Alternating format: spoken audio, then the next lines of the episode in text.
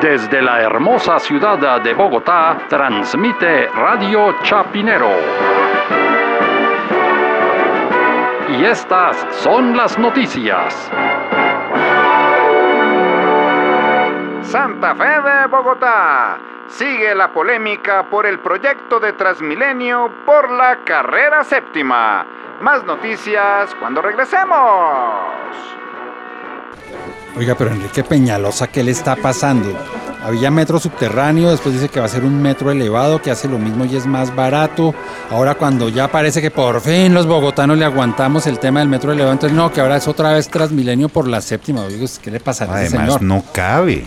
O sea, es que es absurdo totalmente. Eso ya Petro lo había intentado, que iba a ser tranvía, ni siquiera se hizo el tranvía. Es que ni siquiera cabía el tranvía, no, pero es que definitivamente Peñalosa ahora le dio por talar los árboles de la Pepe Sierra, es que para terminar una ciclorruta que no va para ninguna parte, porque allá a dos cuadras está la ciclorruta del río Molinos, lo de la Vanderhamen sigue insistiendo en, a- en acabar eso, diciendo que va a quedar mejor que de- con- urbanizada, que siendo reserva va a ser mejor, mejor dicho, una cantidad de barbaridades las que está diciendo este Lo del señor. jardín botánico. Ah, sí, o sea, eso sí que está bonita, ¿no? El jardín botánico ahora lo va a pavimentar y es que para hacer unos, unos invernaderos en forma de matera. Seguramente dirán, no, es que las materas son más baratas que un jardín botánico y hacen lo mismo, ¿no? Que ese es el argumento de él para justificar todas las barbaridades que hace. Sin contar la inseguridad en esta ciudad, ¿no? En Transmilenio. No, ¿Y qué pues. tal lo que pasó con el barrio que desalojaron en la localidad de Suba? Eso parecía la franja de Gaza. Qué horror lo que tiene que ver uno en Bogotá. No, es que definitivamente Enrique Peñalosa, con esa obsesión de Transmilenio,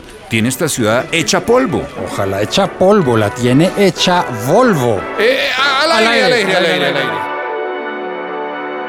Santa Fe de Bogotá.